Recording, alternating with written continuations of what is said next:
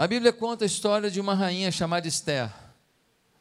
Um dia ela teve que se posicionar, correndo risco de vida, para que seu povo não fosse morto. E se seu povo fosse morto, talvez ela também fosse. Ela se posicionou, salvou seu povo. Um dia, Pedro e João foram intimados a não mais pregar o Evangelho. Os líderes religiosos disseram: não pregue mais o Evangelho. Pedro e João tiveram que peitar o sistema todo, o quadro religioso todo, e disseram: olha, mais importa obedecer a Deus que aos homens, e nós não vamos obedecer a vocês. E por causa disso, eles passaram por muitas provações, e a morte de Pedro, por exemplo, foi uma morte bem dolorida. A tradição diz que Pedro foi crucificado, só que ele não se achava digno de morrer como Cristo. Então, ele pediu para ser de cabeça para baixo. Muitos cristãos se posicionaram e por isso morreram no Coliseu Romano, lá em Roma. O Coliseu está lá, e o sangue de milhares de pessoas. Só na inauguração do Coliseu Romano, se não me engano, cerca de 10 mil pessoas morreram. Só nas celebrações de inauguração das festividades. Eu não lembro certinho, mas não são milhares, acho que 10 mil pessoas. O sangue de gente que falou, eu sou cristão, está lá no Coliseu Romano. Quando você passa pelo Coliseu Romano, você passa por ali, você vê o sangue de irmão teu. A pergunta que eu faço é: até onde vai o seu posicionamento como cristão? E a minha tese de hoje é a seguinte: cristão é quem toma posição. Nós estamos querendo muitas vezes um, um cristianismo meio light, em que a gente pega o que tem de bom na Bíblia, o que tem de gostosinho, o que tem de docinho, e a gente simplesmente ignora os princípios e os sacrifícios que a Bíblia também nos apresenta. Até onde vai você nessa vida? Aonde você quer chegar nessa vida? Onde você quer chegar nos seus negócios? Onde você quer chegar financeiramente? Onde você quer chegar no amor? Onde você quer chegar na criação dos filhos? Onde você quer chegar na comunhão com Deus? Onde você quer chegar no seu ministério para Deus, que você sabe que você tem que prestar contas a Deus e viver para Deus e fazer o nome dele exaltado e fazer com que o reino dele cresça. Você sabe disso. Onde você quer chegar? Eu venho lhe falar que você pode ir bem mais longe que imagina. Mas eu venho lhe dizer que você pode ir bem mais longe que imagina. Se você atender um pré-requisito, você vai ter que tomar posição. Há muitas pessoas achando que vão chegar no ápice de suas carreiras, no ápice de suas trajetórias, no ápice de seus objetivos, mas não precisam tomar posição. Eu acho que muitos nem cristãos são. Se acomodaram num ambiente que se fala de coisa boa, tem uma música boa, tem comida boa, porque não bebe não, mas come com força. É ou não é? Se bem alguns bebem também e acham que é bom. Então, infelizmente, a gente vive num ambiente onde um monte de gente acha que dá para pegar as benesses do Evangelho sem tomar posição. Não é tão simples acreditar nisso diante de tantas ameaças e pressões que nós vivemos, sim ou não? Não é fácil acreditar nesse, nessa proposta minha aqui. Nós estamos querendo o seguinte: a gente colabora, a gente tal, e muitas vezes, não todos, mas muitas vezes nós estamos querendo não arrumar problema para a gente, complicação, crítica. Não é fácil ser honesto diante de tanta safadeza, é fácil? Não é fácil ser puro diante de tanta erotização. Vai fazer uma propaganda de shampoo de neném, a mamãe está nua.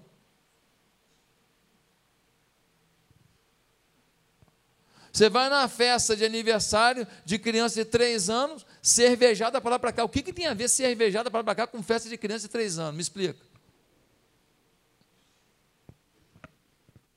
E a música é aquela, abaixa, sei que lá, geme, e não sei o quê, e um monte de termos profanos, impuros, de uma música feita para é, inferiorizar as mulheres, mas o movimento feminista não fala nada dessas músicas. É a cachorra, vou te pegar, vou te isso, vou te aquilo, e, e as criancinhas dançando, sim ou não? Estou mentindo? Aí alguém fala, conservador, ah, eu sou conservador, tá bom.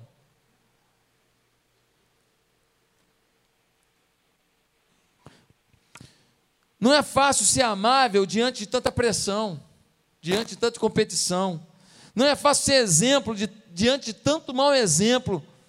Não é fácil ser motivado diante de tanta inveja, de tanta trairagem, sim ou não? Queridos, mas é possível. A questão é o quanto você está disposto a se posicionar e crer que Deus vai te honrar. Pastor, você quer que eu vá muito longe? Quero. Mas eu não posso te enganar. Quando se prega, você é cabeça, você é campeão, você é isso, você é aquilo. E não fala, se posicione com Deus, estão mentindo para você. Estão mentindo, não é verdade. Deus não está aqui para ficar colocando coisa pura em vaso impuro, porque vai danificar o que estava puro, vai contaminar o que estava puro. Nós precisamos nos posicionar se nós queremos que Deus nos leve aonde a gente nunca imaginou. E Deus quer levar. Deus quer que você vença e supere o que você venceu. Deus quer que você consiga e supere o que você conseguiu. Deus quer que você multiplique mais do que você já tinha multiplicado. Por quê? Porque a glória será dele se você tem uma vida posicionada. Os que não amam a Deus estão se posicionando e colocam a cara a tapa. Os que não amam a Deus agridem a sociedade, nos chamam de retrógrados, de conservadores. Por que, que nós somos conservadores? Ah, porque a gente não quer que literatura que promove erotismo esteja na mão de crianças de 6, 7 anos de idade. Chama a gente de conservador porque achamos que menino nasce menino e menina nasce menina. Porque achamos que deve haver limite no comportamento público de homens e mulheres, quanto à postura, quanto à vestimenta, quanto a tudo, em respeito ao outro. Somos conservadores, intolerantes. Por quê? Porque achamos que drogas e vícios de bebida não são bons para a sociedade porque não gostamos de palavrões nas conversas entre as pessoas. Por quê? Porque não aceitamos que mostrem figura de sexo em, em livrinho de escola para criança de 6, 7, 8 anos. Porque não compactuamos com a corrupção e torcemos que quem é corrupto que seja ajustado na norma da lei. Então nós somos conservadores. Nós somos retrógrados. Uma revista de grande circulação, essa semana, está dizendo que a idade das trevas está voltando. Ô, gente, quantas vezes nós estamos acreditando nisso? Que realmente o mundo mudou e que a igreja está errada. E que a Bíblia está errada. E quando a gente fala isso, está dizendo que Deus é que está errado. E quando a gente fala isso, está dizendo que o cristianismo é que está errado. E quando a gente está dizendo isso, está dizendo, eu abandonei a fé. Deus quer te levar para voos de águia. Mas Deus quer tirar das tuas costas o peso do pecado, porque é pesado para voar alto, tá? Por isso, será que os que estão longe da palavra, se posicionam melhor do que os, aqueles que estão perto da palavra? Será que os ímpios compram literatura ruim e distribuem para todo mundo? E nós não temos coragem nem de dar a nossa opinião com medo do massacre social que somos vítimas quando dizemos a verdade que liberta. Conhecereis a verdade, e a verdade vos libertará, é o que a Bíblia diz. Eu não estou aqui para encher a igreja com entretenimento. De vez em quando eu estou mais engraçadinho, eu sei disso. Tem dia que eu conto mais piadas, sim, eu sei disso. Isso faz parte da interação da gente, do ambiente familiar que a gente tem, legal. Mas eu não quero encher a igreja e não encher o céu. Eu não quero que a gente tenha uma casa lotada hoje e a gente nunca mais se vê na volta de Jesus. Por isso, leia comigo o texto de Daniel, capítulo 1. Porque nesse texto, nós vamos aprender muito sobre o tema cristão é quem toma posição. Daniel capítulo 1, amém? Está comigo? Está comigo?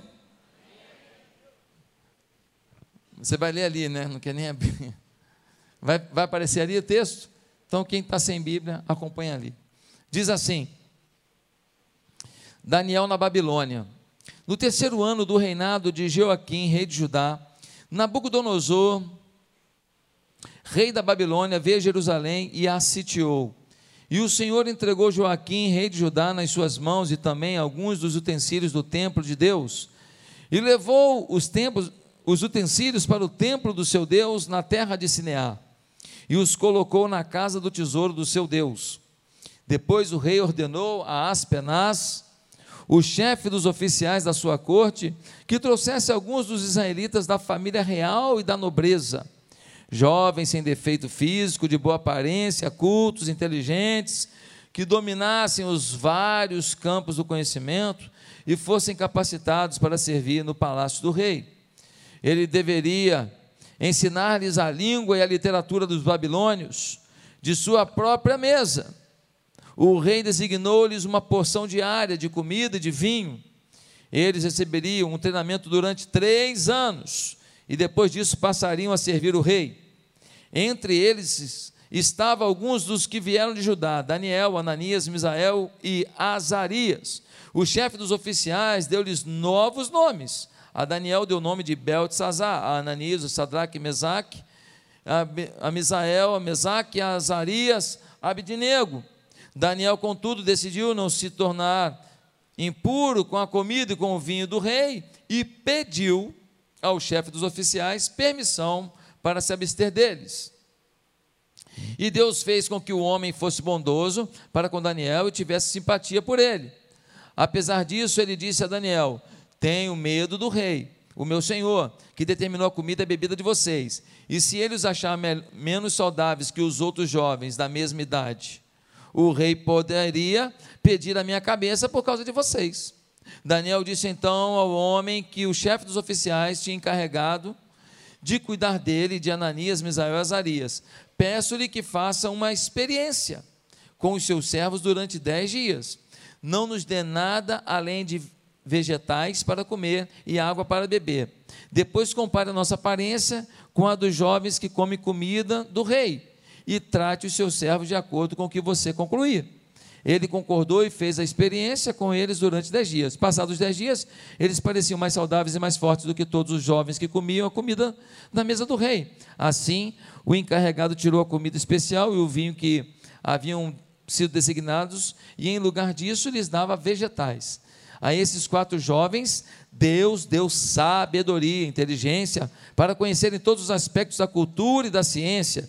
E Daniel, além disso, sabia interpretar todo tipo de visões e sonhos. Ao final do tempo estabelecido pelo rei para que os jovens fossem trazidos à sua presença, o chefe dos oficiais os apresentou a Nabucodonosor. O rei conversou com eles e não encontrou ninguém comparável a Daniel, Ananias, Misael e Azarias de modo que eles passaram a servir o rei. O rei lhes fez perguntas sobre todos os assuntos que exigiam sabedoria e conhecimento, e descobriu que eram dez vezes mais sábios do que todos os magos e encantadores de todo o seu reino. Daniel permaneceu ali até o primeiro ano do rei Ciro. A Babilônia invadiu Judá. A capital de Judá era Jerusalém. O que aconteceu nessa invasão? Vamos lá: estupro, morte, desrespeito, roubo. Eles foram arrancados de suas famílias. As pessoas foram ultrajadas.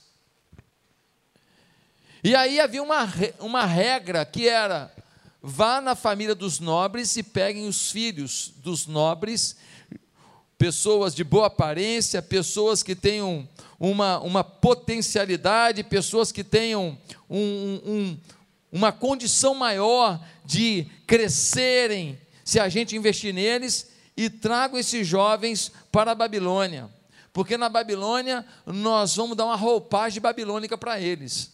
Nós vamos pegar esses jovens e nós vamos dar para eles um, uma faculdade de três anos. Três anos de aula, de curso, aprendendo a cultura babilônica, a língua babilônica, o sistema de trabalho babilônico, o sistema de crescimento imperial da Babilônia. E assim, aqueles que poderiam ficar nas cidades conquistadas e um dia se rebelarem contra nós, agora serão babilônicos nos ajudando a manter a hegemonia sobre os terrenos conquistados. Quem entendeu? Tá claro? Eu entro no lugar, em vez de deixar lá gente que tem potencial para crescer, eu pego e trago para mim. Chego aqui, eu treino os caras, eu aculturo os caras, eu dou o bom do melhor para os caras, e eles agora, eles eram daquela nação, mas eles são babilônicos e vão torcer para a Babilônia continuar dominando aquela nação. E os pais deles que ficaram, os primos deles que ficaram, os amigos deles que ficaram, ficarão submissos a essa nação. Agora, quando foi invadido Jerusalém, esses jovens não sabem o que vai acontecer com eles. Eles só estão vendo que tem pai morrendo, tem irmã sendo estuprada, eles só estão vendo que deu ruim, não está bom o negócio. E eles estão sendo arrancados e levados para outro país. Entre esses jovens vão quatro jovens, tementes a Deus: Daniel e seus três amigos. Eles chegam lá e é apresentado para eles o projeto: olha, vocês foram recrutados e vai haver para vocês um curso de três anos em toda a cultura, em toda a visão babilônica. Uma faculdade top e é dito para eles: olha, e vocês vão comer das iguarias do rei. Vocês vão comer da comida do rei e do vinho do rei. E tem mais: se vocês forem bem no curso, emprego garantido. Nós vamos empregar vocês na Babilônia nos altos cargos, primeiro, segundo, terceiro, quarto escalão do governo da Babilônia. Tá bom ou não tá? Faz faculdade com emprego garantido? Que beleza! E aí no versículo 8, a gente lê que Daniel faz uma ressalvazinha. No versículo 8 a gente lê: Daniel, contudo, decidiu não se tornar impuro com a comida e com o vinho do rei, e pediu ao chefe dos oficiais permissão para se abster deles. Veja só, a comida do rei, a bebida do rei, era consagradas, eram consagradas a deuses pagãos. Daniel viu isso. Ele sabia que comer daquela comida, beber daquela bebida, significava compactuar, porque agora ele tinha consciência disso, de todo aquele ato pagão. E ele pede permissão para não comer daquela comida impura, porque foi consagrada aos ídolos. Aí você fala assim, pastor, mas se ele não soubesse, fosse comer, não tinha problema, não, não sabia, mas agora ele tem consciência. ele tem consciência. E ele pede para não comer daquilo. Ele não quer se contaminar. Aqui está um posicionamento. Daniel se posiciona. Pode ser vinho do rei, comida do rei, mas eu não quero participar. Agora, essa decisão teve um resultado. Qual foi o resultado? No versículo 19, a gente lê: Então o rei falou com eles, e entre todos não foram achados outros como Daniel, Ananias, Misael e Azarias. Por isso passaram a assistir diante do rei. Em toda a matéria de sabedoria e de inteligência sobre o que o rei lhes fez perguntas. Os achou dez vezes mais doutos do que todos os magos e encantadores que havia em todo o reino. Veja só, de todos os jovens recrutados, de todos os lugares onde a Babilônia invadiu, os caras melhor qualificados, melhor avaliados em todo o curso foram os quatro jovens tementes a Deus: Daniel e os seus três amigos. E eles agora recebem funções no primeiro escalão do governo. Eles se posicionaram um dia. Não vamos nos contaminar. Três anos depois, eles são os primeiros colocados e eles são inseridos nas melhores funções do reino da Babilônia. Quem está entendendo? Posicionamento, sucesso. Posicionamento, bênção. Posicionamento, resposta. Posicionamento, milagre. Posicionamento, Deus. Amém? Aí eu pergunto: você está querendo a bênção? Está querendo uma resposta? Está querendo um milagre? Está querendo um aplicativo milionário? Está querendo que a sua família prospere? Está querendo que os seus filhos voltem para a igreja? Está querendo uma bênção? Está querendo uma, uma, uma nova manifestação da glória de Deus na sua vida? Está querendo mais intimidade com Deus? Então, querido, deixa eu te falar uma coisa. Daniel e seus amigos se posicionaram E Deus respondeu. Quem é que vai se posicionar em nome do Senhor? Pastor, eu vou, eu vou, eu vou. Não vamos começar rápido, não. Vamos detalhar melhor. Quem é que vai se posicionar diante de Deus? Primeiro, os que têm personalidade para não engolir as propostas comprovadamente fracassadas que o mundo propõe. Vou repetir se posicionam em nome do Senhor os que têm personalidade para não engolir as propostas comprovadamente fracassadas que o mundo propõe. No versículo 1, a gente lê no terceiro ano do reinado de Joaquim, rei de Judá, Nabucodonosor, rei da Babilônia, veio a Jerusalém e a sitiou. E o Senhor entregou Joaquim, rei de Judá, nas suas mãos, e também alguns dos utensílios do templo de Deus. Ele levou os utensílios para o templo do seu Deus, para a terra de Sinear, os colocou na casa do tesouro do seu Deus. Gente, por que que Deus entregou, diz o texto? Ou seja, Deus não protegeu Judá, Deus não protegeu Jerusalém. Por que, que os entregou na mão de um rei ímpio, de um rei sem Deus? de um rei maquiavélico, de um rei violento. Por quê? Sabe por quê? Porque o povo de Israel começou a acreditar em tudo que, os, que as nações ao redor diziam. Diziam que tem muitos deuses bons. Diziam que o Deus tal ajuda na prosperidade, que o Deus tal ajuda no amor, que o Deus tal ajuda nas conquistas, que o Deus tal é, tira mal olhado. E o povo de Israel deixou de olhar para o seu Deus para acreditar no paganismo. Começou a ouvir a ladainha, a historinha dos povos ao redor, perderam o temor ao Deus todo poderoso, perderam a convicção de que existe um único Deus e a sua palavra é imutável. E aí, o povo de Israel, que perdeu seu temor, acreditou nessa proposta dos povos ao redor, começou a ignorar os profetas. O profeta Jeremias, por exemplo, foi ignorado. Jeremias falou um monte de coisa, o povo falou: Ah, estou nem aí, Jeremias, fala demais, caducou, está fora da realidade. Talvez para muita gente que eu estou falando aqui agora, você está pensando a mesma coisa. Ficou no tempo, não está pensando direitinho. E aí Nabucodonosor cercou, a cercou Jerusalém.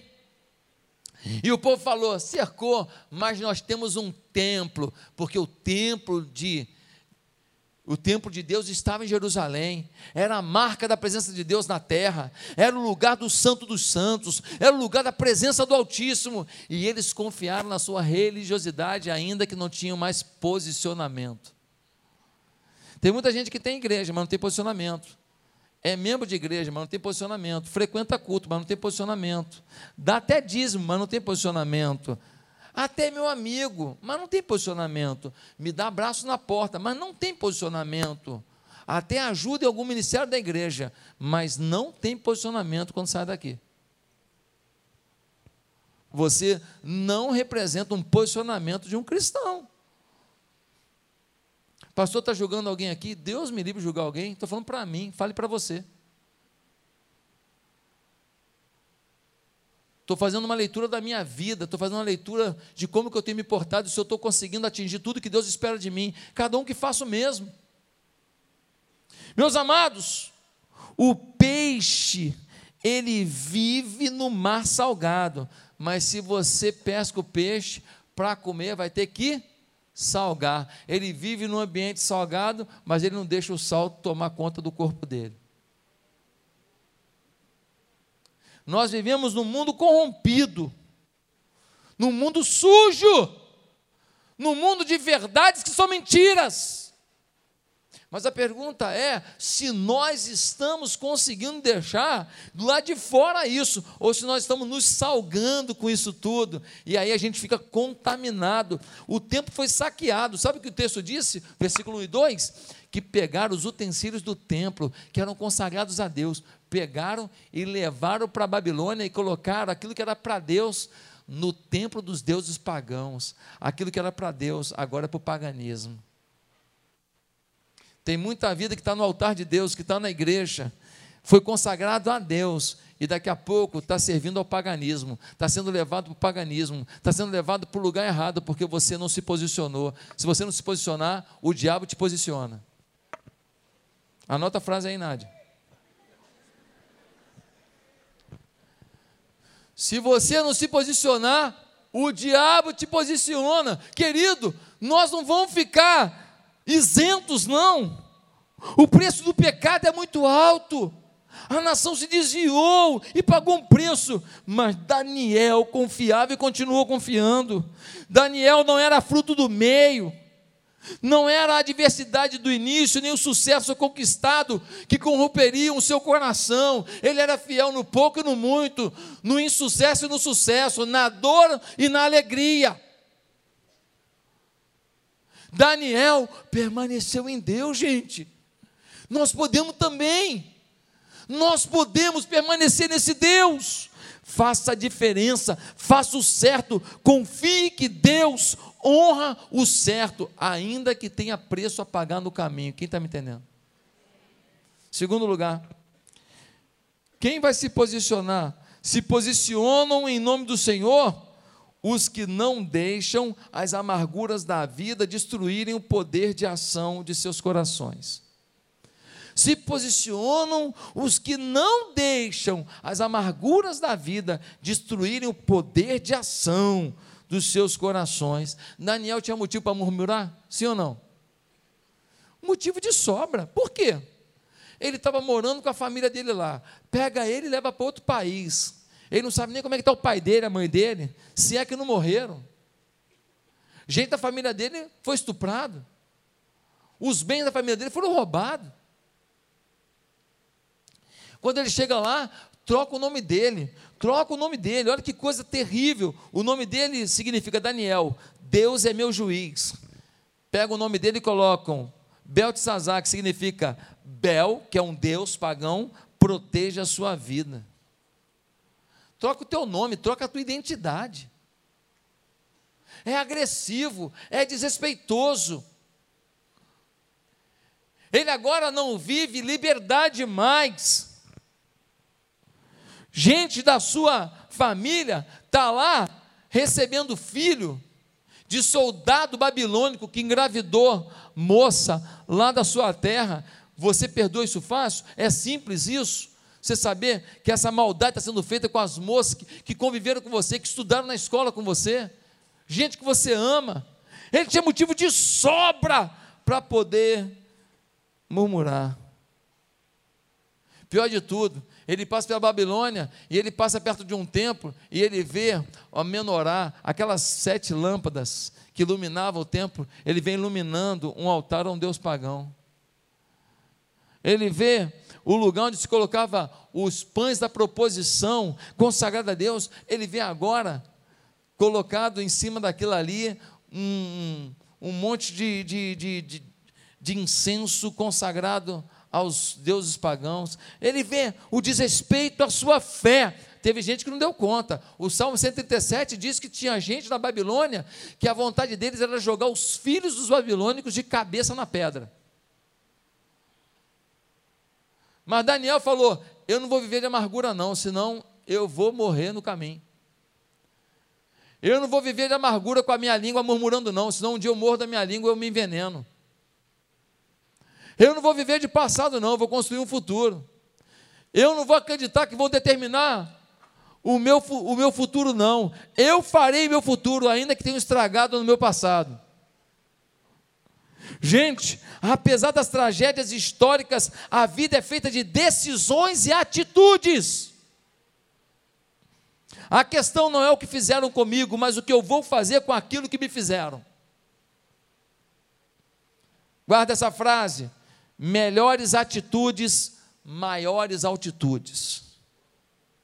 Melhores atitudes, maiores altitudes. No meio disso tudo, Daniel continua cultivando amizades e dando o seu melhor ao que tem diante dele. Ele tem quatro amigos, eles estão juntos ali, cooperando um com o outro, juntos ali comendo. Agora, não mais as comidas, as iguarias do rei. Ele agora está comendo o quê? Ele está comendo agora é, é, é, brócolis, está comendo agora berinjela, está comendo agora batata, porque ele falou assim: olha, você, por favor, dá uma olhada aí, se, não, se a gente não pode comer durante dez dias, só um, um, uma dieta assim de legumes e água, em vez da comida do rei. Aí o camarada disse para ele: Olha, se vocês comerem isso aí, vocês podem ficar com a aparência mais fraca do que os outros jovens, e o rei pode tirar minha vida. Aí ele falou assim: Faz um teste, faz um teste. O chefe da cozinha permitiu. E aí, eles comeram durante dez dias legume e água. E depois de dez dias, estavam mais corados, eles estavam mais dispostos, eles estavam melhores do que aqueles que comiam as iguarias do rei. E não foi só Daniel, ele estava junto com seus amigos vivendo isso. Ele não perdeu relacionamentos porque os dias eram ruins. Quantos aqui têm perdido relacionamentos porque o dia é ruim? O dia é ruim, mas não perca a sua família, não. O dia é ruim, não perca o seu casamento, não. O dia é ruim, não perde seu filho, não. Pelo amor de Deus. O dia já é ruim, não perde mais alguma coisa, não. O dia é ruim, não perde a tua fé, não. Ah, meus amados, no meio de tudo isso, Daniel continua, porque ele sabia que se o coração azedasse sua vida, ele não teria mais chance de uma reviravolta. Seu coração tem força para muito mais coisa que você imagina desde que você não se sobrecarregue de angústias. As angústias inibem a sua criatividade, as angústias inibem a sua capacidade de perdoar, as angústias inibem a sua capacidade de produzir, as angústias inibem sua capacidade de, de fazer com que o seu trabalho se multiplique, as angústias roubam amizades, roubam conselhos que podem mudar a sua história. Deus diz que sobre todas as coisas nós devemos guardar o coração. Porque se o coração estiver bom, meu irmão, ainda que está tudo ruim ao redor, a gente pode levantar a peteca, sim ou não? Se o coração estiver bom, a gente fala, é, não deu por aqui, vou tentar por ali. Pode me ajudar? Alguém pode me dar um conselho? Alguém pode orar por mim? Se o coração está bom, a gente não fica vivendo de mágoa, a gente decide ir em direção à nossa vitória, sim ou não? Queridos, em quarto lugar, em terceiro lugar, quem é que vai se posicionar com Deus? Quem? Quem entende que se posicionar não significa entrar em guerra pessoal com ninguém. Quem entende que se posicionar não significa entrar em guerra pessoal com ninguém. Pastor, se eu me posicionar na minha faculdade, se eu me posicionar no meu trabalho, se eu me posicionar na minha família, olha, eu vou arrumar um monte de briga, um monte de confusão. Vai ser fogo, vai ser terrível. Depende, depende como você fala. Não se posicionar significa que as pessoas façam, façam e falem o que quiserem, e o seu, o seu silêncio é a concordância. Como disse um grande ativista social, um pastor americano, pastor batista americano, que você sabe quem é ele, quem é? Martin Luther King. Esse homem, ele mudou um tempo da história. E ele diz: Olha, o que me preocupa não é o grito dos maus, mas é o silêncio dos bons. Os maus estão gritando. E aí o povo de Deus não quer confusão, não quer mal-estar. Gente, olha o que, olha o que, que o Daniel fez. Ele podia falar assim, imagina só se ele fala assim, ô, ô, ô chefe da cozinha, deixa eu te falar uma coisa aqui. Nós não vamos comer essas carnes, essas carnes que foram oferecidas aos demônios, não e nem vamos beber esse vinho consagrado ao inferno, não. É isso e pronto. O que aconteceu com ele? Ia morrer. Ia morrer como Marte, não ia morrer como idiota. Ia morrer como idiota. Por quê? Porque se posicionou de forma grosseira, não inteligente, sem sabedoria. Agora, o, o camarada, imagina se o cara fala, falasse para ele assim: rapaz, se vocês não comerem, vocês vão morrer. Aí vai, azar, eu sou protestante. Aí vai morrer com ar de crueldade, pela arrogância. Nós não temos que xingar ninguém, nós não temos que agredir ninguém, nós não temos que entrar em rota de colisão com ninguém, mas nós precisamos nos posicionar. Nós não podemos ouvir a mentira e calar e deixar de falar a verdade que liberta. O que, que Daniel fez? Ele chegou para o chefe da cozinha e falou assim: Está sabendo da nova descoberta? O que, que é? Pô, brócolis e berinjela. Pô, melhor nutriente. É, diz que fortalece mais do que três bifes. Uma fatia de berinjela. Aí o cara falou assim: Sério? Sério? É, quer fazer um teste? Faz um teste, só 10 dias comendo legume. Se a gente não ficar bem, aí você toma decisão. Mas faz um teste. O camarada falou: pô, garoto bacana, falou numa boa, falou com inteligência, falou com respeito, ainda me deu uma informação sobre a berinjela o brócolis e também o quinoa que eu não estava sabendo. Pô, vou dar, vou dar uma chance para o garoto, sim ou não? Quantas vezes que eu consegui coisa com gente ruim por causa da habilidade? Habilidade. Um dia eu cheguei no lugar, pô, o cara estava tratando todo mundo mal aí. Pô, eu cheguei, firmou um elogio para o cara, falei, queria agradecer, pô, os tratamentos que você está dando para a gente aqui, obrigado de coração. E pá, você é demais, e pá, pá, pá. Minha mãe já tinha falado que ia ter gente assim na minha vida, e pá. Cara, gente, desconcertou o cara. Perdeu o rebolado. Perdeu o rebolado. Ficou todo mundo olhando para mim assim, falando, Papai. Mas assim, falei, pô, eu queria te agradecer. Pô, sua presença aqui é fundamental. Desconcertou o cara. Gente, tem jeito da gente se posicionar com inteligência. Nós precisamos pedir isso a Deus. O que você faz quando alguém lhe oferece uma garrafa de uísque ou chama para ir numa boate? O que você faz, moça, quando um rapaz que frequenta a igreja te chama para um motel?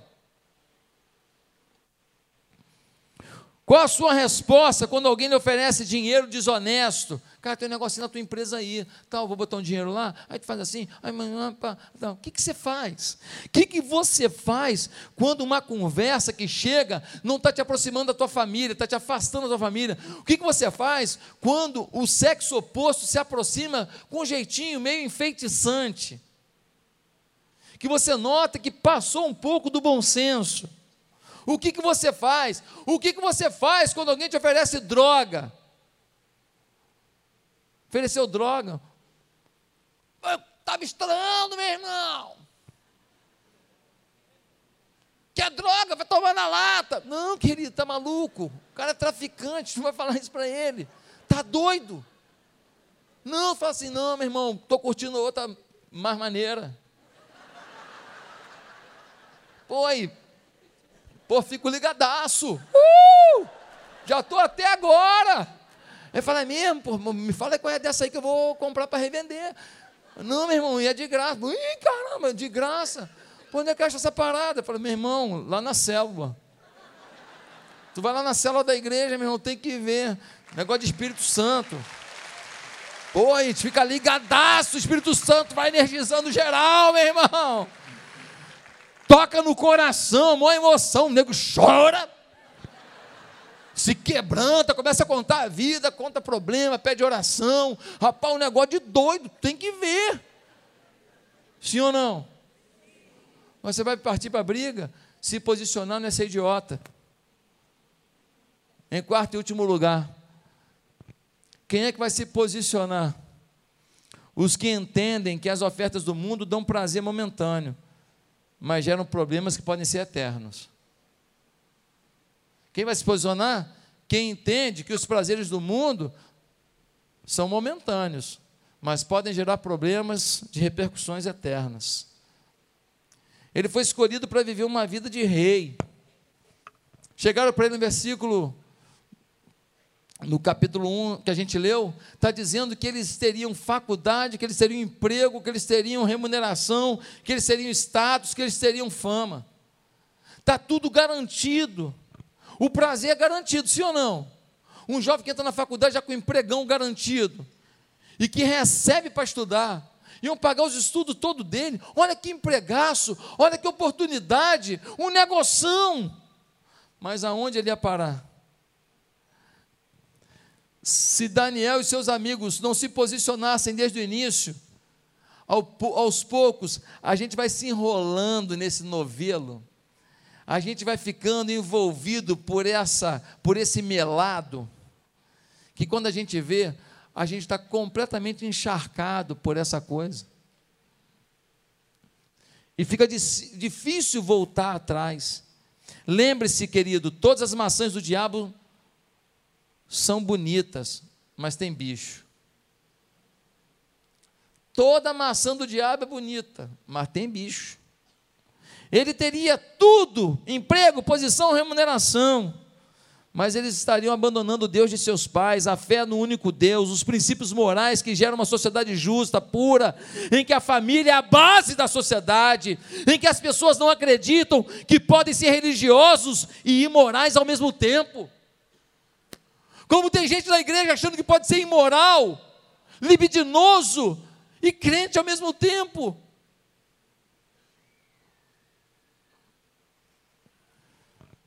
Fé e carnalidade não se misturam. Pastor, então vou sair da igreja porque eu sou carnal. Ninguém está dizendo isso. Nós estamos dizendo, é para você não se acomodar com a carnalidade e saber que há algo a mais. Ah, pastor, mas eu me baseio em quem olha para o lado, e tem nego aqui pior que eu. Se você se basear nos fracos, você será tão fraco quanto eles, talvez pior que eles. Foque nos fortes para ser melhor do que eles. Se inspire nos consagrados para orar e para viver e para sentir além do que eles vivem, sentem e oram. Não se nivele por baixo acredite na grandeza. Por isso eu quero dizer que se posicionar envolve algumas coisas. Câmeras em mim, que é um resumão. Vai cair na prova. Se posicionar exige discernimento. Qual discernimento? O que está por detrás? O que está por detrás das minhas ações? Qual é o problema de comer carne e beber vinho? Por trás daquela mesa real estava uma rendição da fé aos ídolos pagãos. Por trás de algumas propostas que você recebe está alguma coisa. O quê? Segundo, se posicionar exigem, além de discernimento, uma atitude firme. Você não pode ser guiado por motivações externas, tem que ser algo interno. Daniel não olhou, pô, o cheiro, pô, o cheiro da comida tá bom, hein? Hum, que vinho cheiroso. Não, Daniel olhou para dentro dele e falou assim, cara, eu tenho um valor aqui. Deus é primeiro lugar. E essas coisas são consagradas aos deuses pagãos. Eu não quero me misturar com isso. Tem que ser firme, tem que ser ousado. Ah, está todo mundo fazendo, mas eu tenho um valor interno. Deus colocou aqui de santidade. Eu não vou fazer. Ah, mas você vai perder dinheiro. Você vai perder essa mulher. Você vai perder esse namoro. Se você não, não fizer o que ele está querendo, ele vai te abandonar. Então, perde. Perde, mas seja mulher de Deus. Porque se você ganhar hoje ele, você vai ganhar uma frustração amanhã. Porque ele não vai ficar com você, não. Você vai ser mais uma do pacote. Daniel foi firme. Mais à frente, ele foi proibido de orar. Lembra que fizeram convencer o rei a fazer uma lei para ninguém poder orar durante um período? Mas três vezes ao dia ele orava. Foi parar na cova dos leões, não foi? Foi para a cova dos leões. O que aconteceu? Foi para a cova do leão, chegou lá, o leão ficou lambendo o pé do Daniel, foi para o spa. Foi para o spa. Juba de leão para ele deitar, o outro leão lambendo o pé, aquela massagem gostosa, aquela língua ráspera. É ou não é? Tratamento de Deus. No outro dia o rei falou: Daniel, o rei é quem tu temes, porventura te livrou. Ele falou: Claro, rei, estou numa boa, mais paz isso aqui. Mandou tirar Daniel, mas quando jogou os homens que acusaram Daniel dentro da cova dos leões, diz a Bíblia que os leões despedaçavam eles antes de chegar no chão. Terceiro, se posicionar envolve correr risco. Daniel pediu, mas só nisso ele já estava correndo o risco de morrer. Só nisso ele podia ser interpretado de forma ruim. Poxa, faz um teste, deixa a gente comer legume um tempo. Mas só nisso ele já estava agredindo uma ordem do rei. Se posicionar é mais fácil quando se tem bons amigos. Daniel não estava sozinho. Tinha uns caras falando, pô, meu irmão, tu viu o cheiro da carne hoje? Tinha, é, mas vamos comer nosso brócolis aqui. Vamos comer aqui nossa berinjela, vamos, vamos comer. Só na água e sal, mas a gente vai estar fiel ao Deus Todo-Poderoso. Você tem gente que te apoia, tem gente que te motiva, ou você tem gente só que te bota na furada. Quando acabar o culto aqui, vai ter gente criticando o culto, vai ter gente te motivando a viver o que a gente está falando. Com quem você anda? Com quem você anda? Sexto, se posicionar é crer que Deus sempre recompensará a fidelidade. Sim ou não? Os caras mais fiéis foram para as posições de mais destaque. Os caras mais fiéis foram para o topo da cadeia. E aí, duas conclusões finais. Preparado? Vai cair, no, ó, vai cair na prova, hein? Duas conclusões finais. Primeira, só a fidelidade nas pequenas coisas nos preparam para as grandes vitórias. Só quem é fiel no namoro, no negocinho, no estudo, se posiciona num, na frente de um colega, está preparado para um dia ser usado por Deus para se posicionar diante de grandes coisas. Ah, você é um. Está um, começando o seu negócio. Você não se posiciona hoje. Você quer ser o empresário mais rico do Brasil para um dia ser o quê? Ser mais um lerdo, mais um crente vendido, mais um que ouve as pessoas falando uma atrocidade e se cala vê gente agredindo a tua fé e você fica quieto, vê gente isso, declarando o fim da infância, o fim da infância, a erotização é o fim da infância. É o fim da infância, acaba com a criança. Não há nada mais danoso para a criança do que erotizá-la. Tem mulheres e homens aqui que foram abusados na infância e você nunca mais esqueceu, sim ou não?